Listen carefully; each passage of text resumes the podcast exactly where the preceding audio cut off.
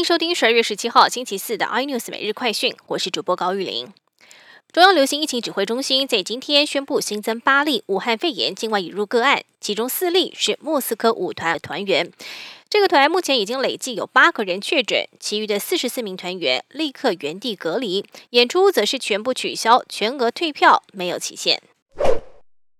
中国国药集团研发的疫苗正在如火如荼地进行临床试验，而中国外交部更多次公开为疫苗安全性背书，但近来却屡次传出中国企业的外派员工在施打疫苗之后出了国又确诊的案例。据传，连医护的施打意愿都非常低，说连免费他们都不敢打。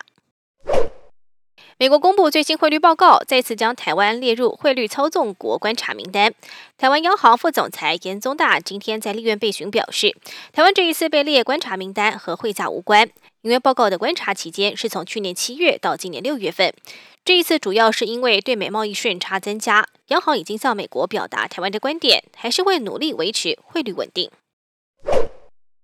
中国共产党一百九十五万名党员名单在最近流出，多家国际知名企业遭到了渗透，引发世界对中共渗透的警觉。而美国媒体整理名单之后，发现台湾的石化龙头台塑集团、电子大厂台达电也都设有中国共产党支部。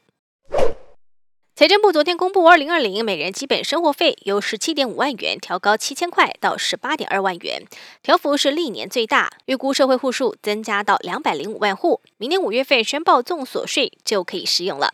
更多新闻内容，请锁定有线电视八十八 MOD 五零四 iNews 对阵晚报，或上 YouTube 搜寻三零 iNews。